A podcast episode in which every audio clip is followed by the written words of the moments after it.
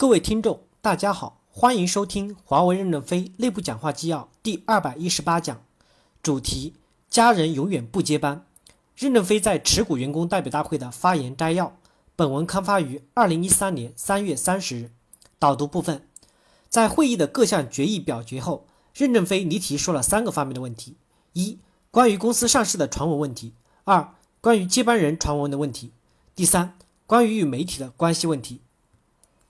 正文部分一，关于公司上市问题的澄清。任何公司的发展是不是只有上市一条路？允不允许一些企业缓慢的积累增长？这些企业是以管理经营为主，而不是以资本经营为主。外界对我司上市问题议论纷纷，我负责澄清一下。董事会二十多年来从未研究过上市问题，因为我们认为上市不适合我们的发展。最近徐直军向某运营商高层的讲话是代表了董事会意志的。徐说，未来五到十年内，公司不考虑整体上市，不考虑分拆上市，不考虑通过合并、兼并、收购的方式进入资本的游戏，也不会与外部资本合资一些项目，以免被拖入资本的陷阱。未来五到十年，公司将致力于行政改革，努力将公司从一个中央集权的公司，通过将责任与权力迁移，让听得见炮火的人来呼唤炮火，从而推动机关从管控型向服务型、知识型转变。形成一个适应现代需求的现代化企企管理企业，我是完全支持这个意见的。因此，关于公司要上市的传闻是没有依据的。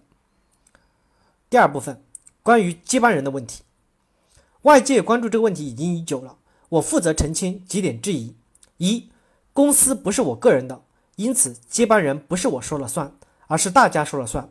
外界神化了我，其实不是这样。创业之初，我是自视自己能力不行。才选择了任人唯贤。如果不是这样，也许早些年公司就被历史淘汰了。现在公司这么大了，不会再倒回去选择用人为亲。由于公司是集体领导，许多成功的事，大家不知道帽子该戴在谁的头上，就摁到了我的头上。其实我头上戴的是一顶草帽。二，今天的轮值 CEO 运行的很好，不见得明天的轮值董事会主席就运作不好。华为的董事会并不完全代表资本方。也代表着劳动方。目前董事必须是员工。前面的二十五年的成功，我们平衡发展的很好，不见得未来二十年就找不到更好的发展平衡方案。我们这三到五年将努力推行行政改革。三到五年后，我们会推动治理结构及运作方式的改革。改革太快了，容易撕裂了艰难建立起来的管理，有了沟壑，行进会更加不顺利，欲速而不达。大量的资本进入，会使华为盲目多元化而失速。三，我的家人有四人在华为公司上班。我以前讲过，二十多年前，有一个人在兰州用背包带背着小交换机，坐火车到各县各区推广的是我的亲人。在西乡工厂做过半年包装工，穿着裤衩，光着上身订包装箱，后来又到四川装机搬运货物，损伤了腰椎的是我的亲人。临产前两到三天还在上班，产后半月就恢复上班的是我的亲人。他们都是凭自己的劳动在华为努力工作，他们仅是一个职业经理人员，绝不会进入接班人的序列。我对大家讲清楚，是为了少一些猜疑，以免浪费了你们的精力。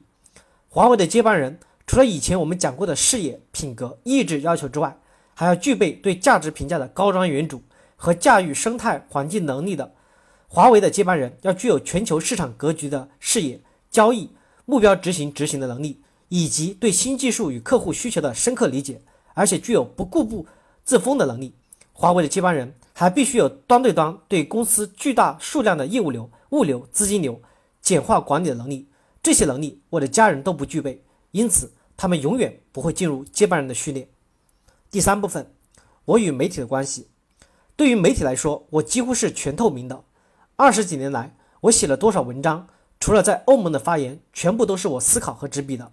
完全代表我的心声，不一定非得面对面接受采访才算透明，以文会友也是可以的。这些文章是全开放在公司网上，外部也能透明的看到的。我认为文章是全公开的，因此我也算书面接受了媒体的采访。我常在互联网上看大家关注的问题，针对这些问题，实际上我在文章中已经回答了。感谢大家的收听。